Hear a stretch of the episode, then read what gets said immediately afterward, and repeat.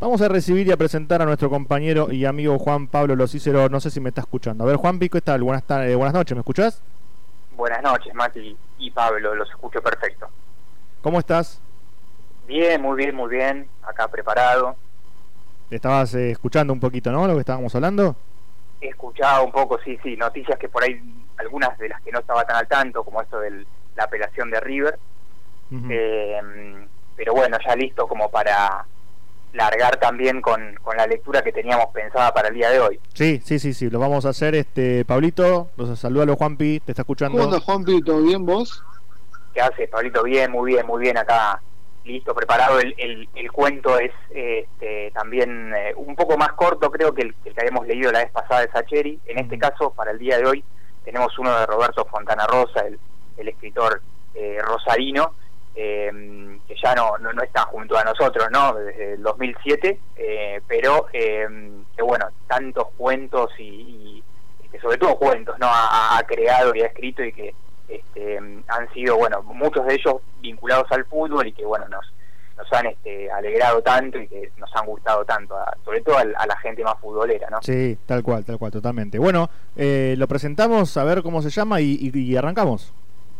Muy bien, tengamos en cuenta que es un texto escrito, yo no, no recuerdo, no tengo bien acá justo el dato, pero parece ser un texto más bien como de, de los 80, sí, hay ciertas cosas que por ahí son más, por ahí que pueden llegar a chocar un poquito, pero que tienen que ver con, con, con que no tienen que ver con esta época, ¿no? Y por ahí pueden sonar un poco fuertes, y además esta cosa que tenía Fontana Rosa de mucho mucha digamos este, mucho lenguaje de, de, la calle no por lo tanto hay mucho insulto. Alguno tal vez lo lo censuremos pero otros como él dijo en aquel congreso de lengua no se pueden evitar. Otros mm. digamos eh, no se puede cambiar la palabra digamos. El, el, sonido de la palabra y el sentido de la palabra tiene que ser el del insulto y no no va a ser posible eso. Tal cual tal cual. Cómo se llama Juanpi el cuento es la observación de los pájaros. Tenemos ahí una una música también como para tirar de De fondo bajito como para acompañar.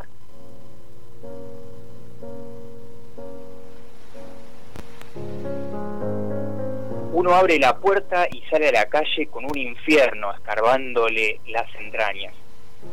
Afuera la siesta del domingo transcurre silenciosa y quieta, como si no pasara nada. Y no pasa nada, hermano, no pasa nada. Y después de todo, es apenas un partido más un partido más entre los miles de partidos que han jugado los clásicos equipos rosarinos. ¿O acaso uno piensa o alguien se acuerda de cómo salieron en el primer partido del año 75? ¿O en el segundo? Ni uno mismo lo sabe, ni se acuerda. Son emociones momentáneas, pasajeras, intensas pero fugaces. Un dolor profundo, una alegría enseguecedora, pero al día siguiente ya se va, desaparece sin dejar huellas físicas visibles como la varicela. Seguro que no hay casi nadie en la cancha, casi vacío el parque. Mañana dirá el diario que el partido concitó poco público, que la campaña irregular de los sempiternos rivales, la promesa de un mal partido y la amenaza de un nuevo empate alejó a las parcialidades, por supuesto. No tiene importancia el partido. Si se pierde, habrá un chisporroteo urticante durante un rato, alguna cargada extemporánea, una mirada sobradora, pero nada más. Nada más será un empate. Quedan 45 minutos apenas, y es que ya ha empezado el segundo tiempo. 45 minutos. Pero ¿cómo es posible que tarden tanto en pasar 45 minutos? ¿Cómo puede ser que se transformen en una eternidad inacabable? La cosa es no mirar el reloj, no mirarlo nunca.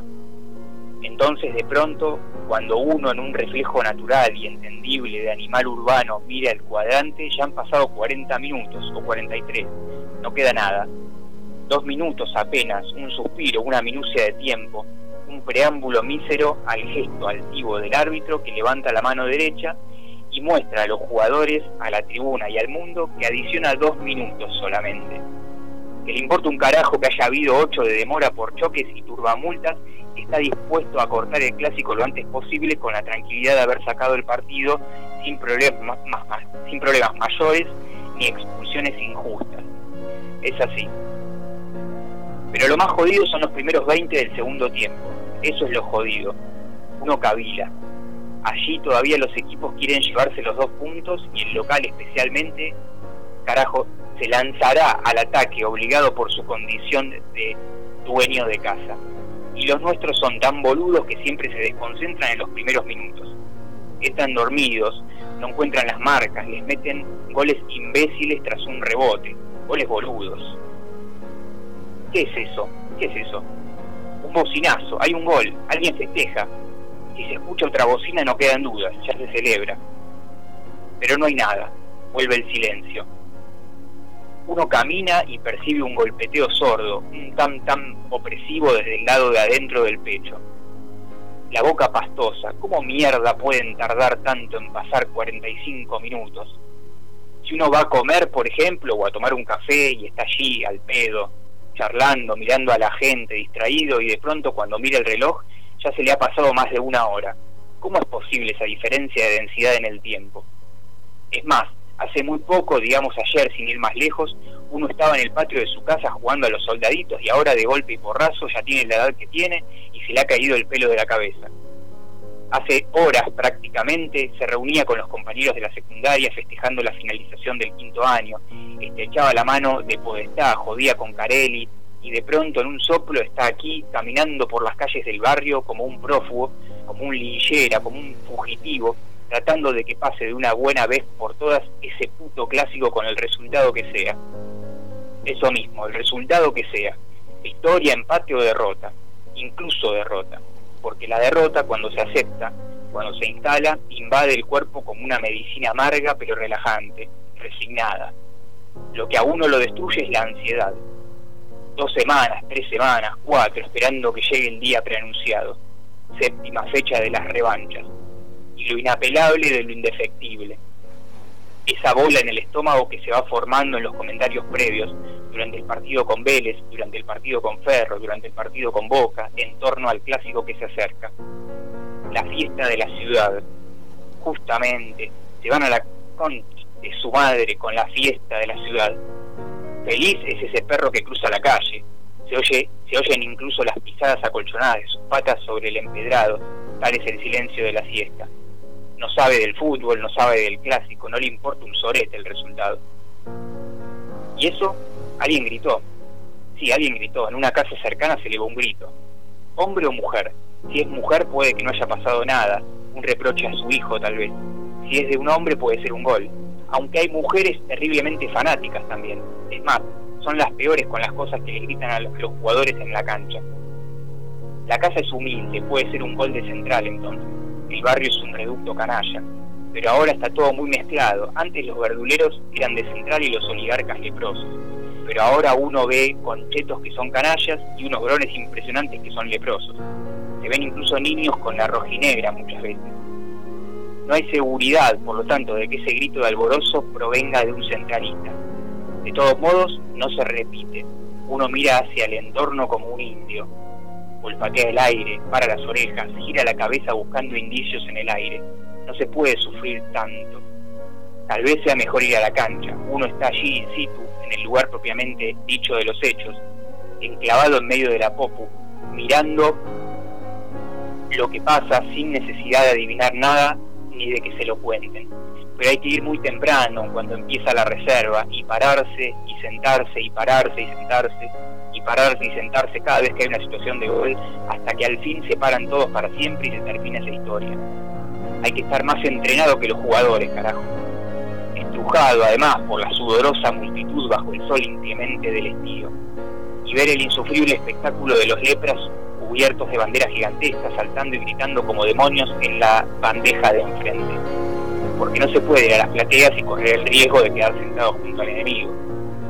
Y después la otra, la verdad de visitante, sea en la bombonera, en el gasómetro o en el monumental, es muy pero muy probable que te rompan el... Históricamente ha sido así, y el regreso es duro. Pero lo peor es la radio, que es mucho peor que ir a la cancha.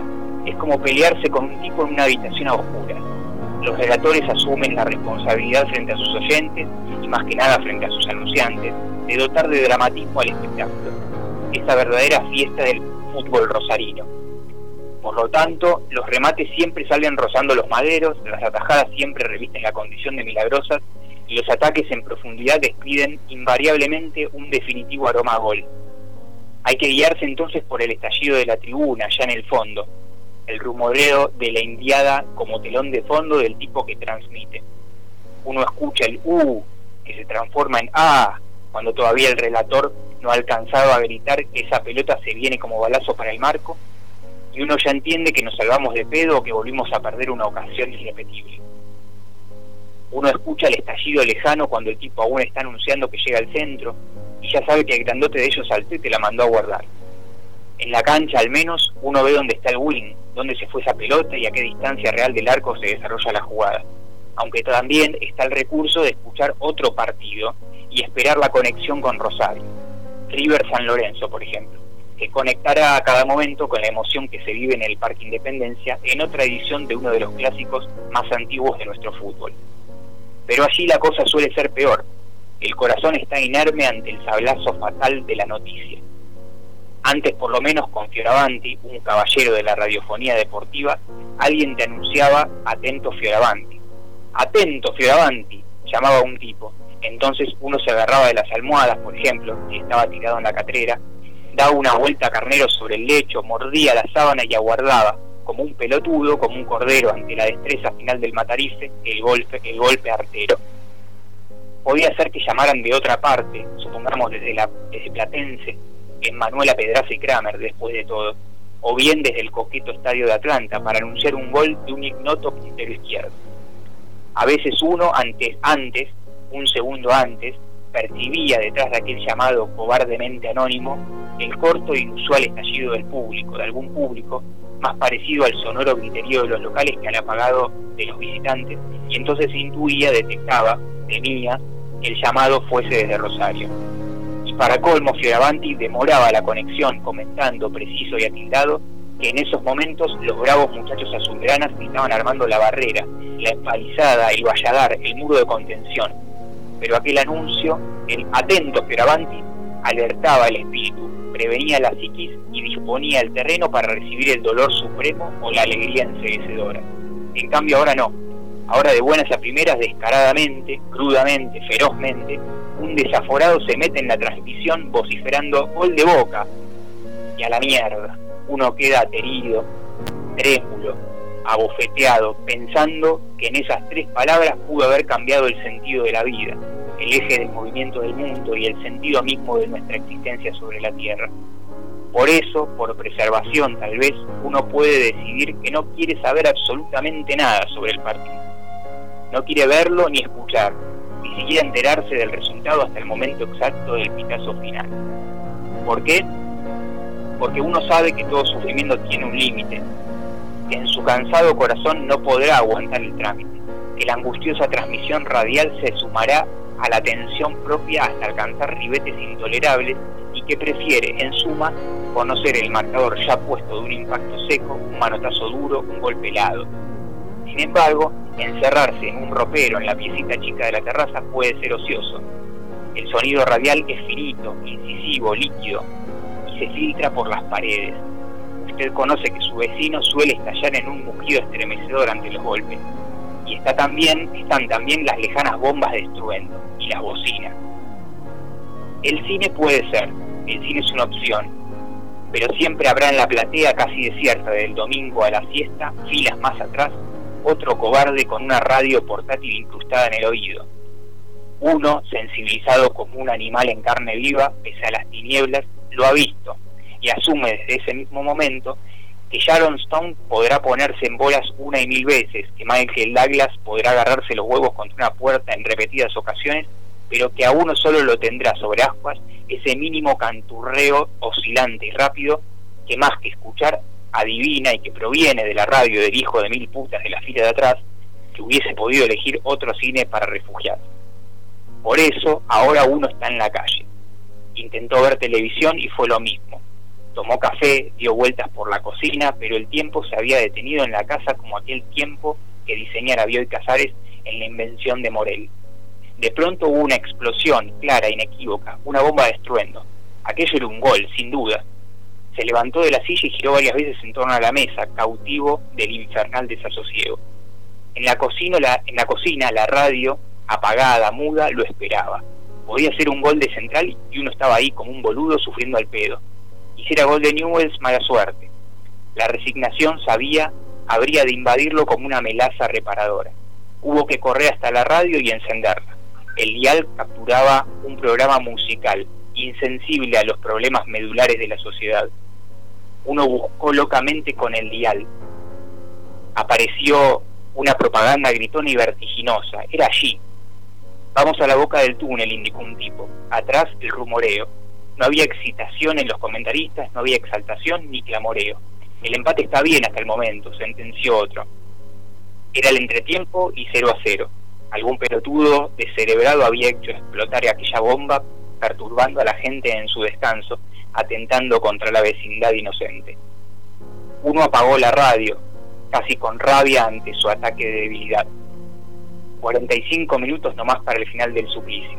No se podía aguantar allí adentro la adrenalina recorría el cuerpo como uno de esos carritos multicolores que suben y bajan endemoniados por las montañas rusas. Había que salir, caminar, hacer algo. Ya deben ir como 20 del segundo, ya seguro los equipos se conforman con el empate. Más vale no arriesgar, quedarse en el molde, cuidar atrás. Un punto es negocio para los dos, ni vencedores ni vencidos, la ciudad tranquila. Todos contentos, Pasa veloz un auto. Su conductor lleva el gesto adusto, pues otro hincha de central que está escuchando el resultado tan temido. Sí, a uno le parece haber visto el péndulo de una escarpina azul y amarillo colgando del espejito. Suena una bocina varias veces, puede ser el indicio de un festejo, o ojalá el anuncio fatal de un accidente. Ladra un perro, tal vez se alarmó ante el salto gozoso de su amo, lepra insigne. Atruena el escape abierto de una moto, o son petardos. ¿El gol de alguien? ¿Será alborozo ajeno o fuego propio? Uno recupera de pronto aquel instinto primario y animal que infructuosamente trataran de legarnos nuestros ancestros aborígenes.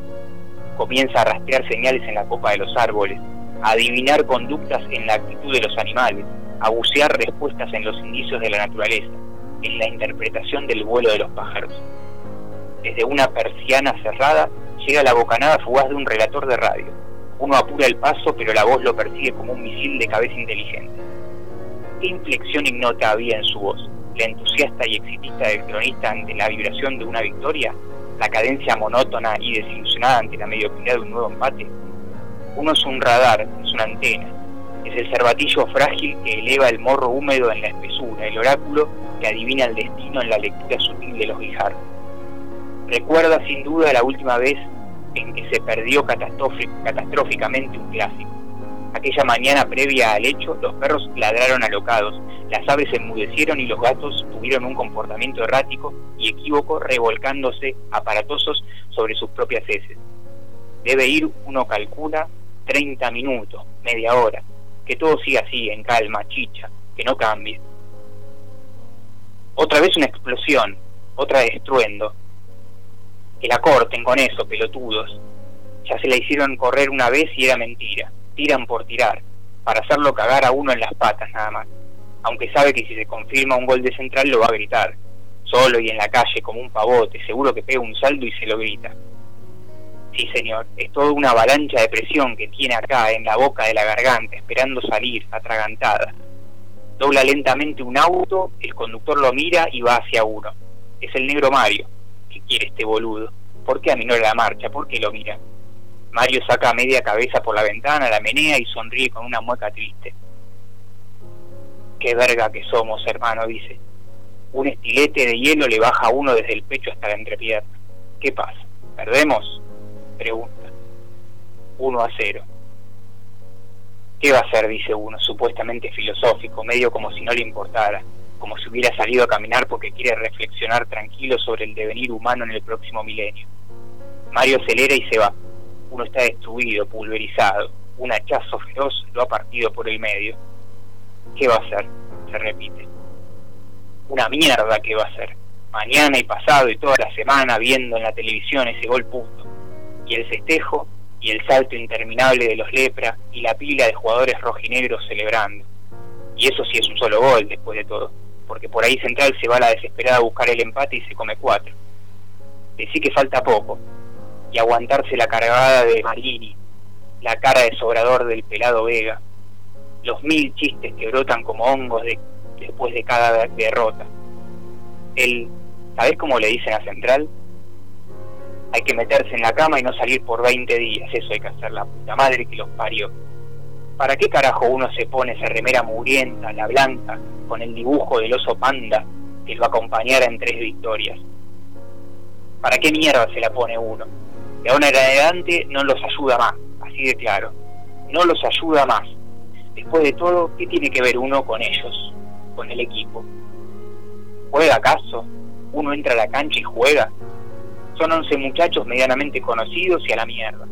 Nada más, apenas eso hay cosas más importantes en la vida. Si a uno se le estuviera muriendo la madre en este momento, poco y nada le daría de, bola al clásico. Un clásico que no pasará la historia, de eso no hay dudas, uno de tantos. ¿Cuánto va? Ya debe haber, ya debe estar por terminar, casi seguro. Ahora sí, que pase algo, alguna otra explosión, algún otro dato que permita aferrarse a una ilusión momentánea por lo menos. Aunque sea, aunque después resulte otro gol de News, mira lo que te digo un 2 a 0 no es goleada, un 2 a 0 hay otra explosión, otra bomba de estruendo, y ahora otra, y otra más. Terminó, no cabe duda. Se acabó el clásico y nos ganaron. La reputísima madre que los reparió. Y bueno, ya pasó, hay cosas peores. Seguimos arriba de todos modos en la estadística. Se oscureció la tarde, está nublado. Ojalá que llueva y se, y se arruine todo. Que nadie ande por la calle sale un chico de una casa y después otro. El primero en cueros grita, vamos, central todavía. Un relampagueo de flash lo ilumina a uno por dentro. Se le seca la garganta. Balbuceante alcanza a preguntar, ¿terminó? Uno a uno, dice el chico. Empató central sobre la hora. Uno camina ahora aterido, por inercia, por instrumental. Central sobre la hora, carajo, central sobre la hora. No grita, no hace un gesto, no levanta la mano. El grito le explota adentro como una bomba de profundidad.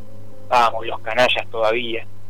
Parece mentira. Uno hubiese pensado que iba a saltar, desencajado, brincar sobre una verja, treparse a un árbol como un simio, escalar por un balcón hasta la terraza. Pero no, no es para tanto. No era tan terrible después de todo. Tal vez no tan importante. Pero una sensación de lasitud, de calidez, de infinita paz interior lo va invadiendo cordialmente. Ya está a una cuadra de su casa, tiene hambre, tiene ganas de ver a su madre, de estar con sus amigos, de acariciar la cabeza de los niños que juegan en la vereda, futuro de la patria. La tarde está clara, plena de sol y hasta más fresca. Uno se detiene un momento antes de entrar a abrir la puerta y cruza un par de frases con su vecina. Le pregunta por las flores que está regando por la dimensión insólita que ha alcanzado la enamorada del muro. Comprende de pronto que esa vieja hinchapelota si mal llevada no es tan mala, por lo contrario, es muy simpática. Entra por fin y va hasta el baño antes de prender la radio para oír de punta a punta los comentarios finales. Orina, se lava las manos, se mira en el espejo. Tiene más de mil nuevas canas en las sienes. Hay dos arrugas novedosas y profundas en la frente. Las orejas, las ojeras se han tornado más oscuras. Uno envejecido cinco años otra vez, igual que siempre. Todo por un clásico apenas. Un partido de fútbol simplemente.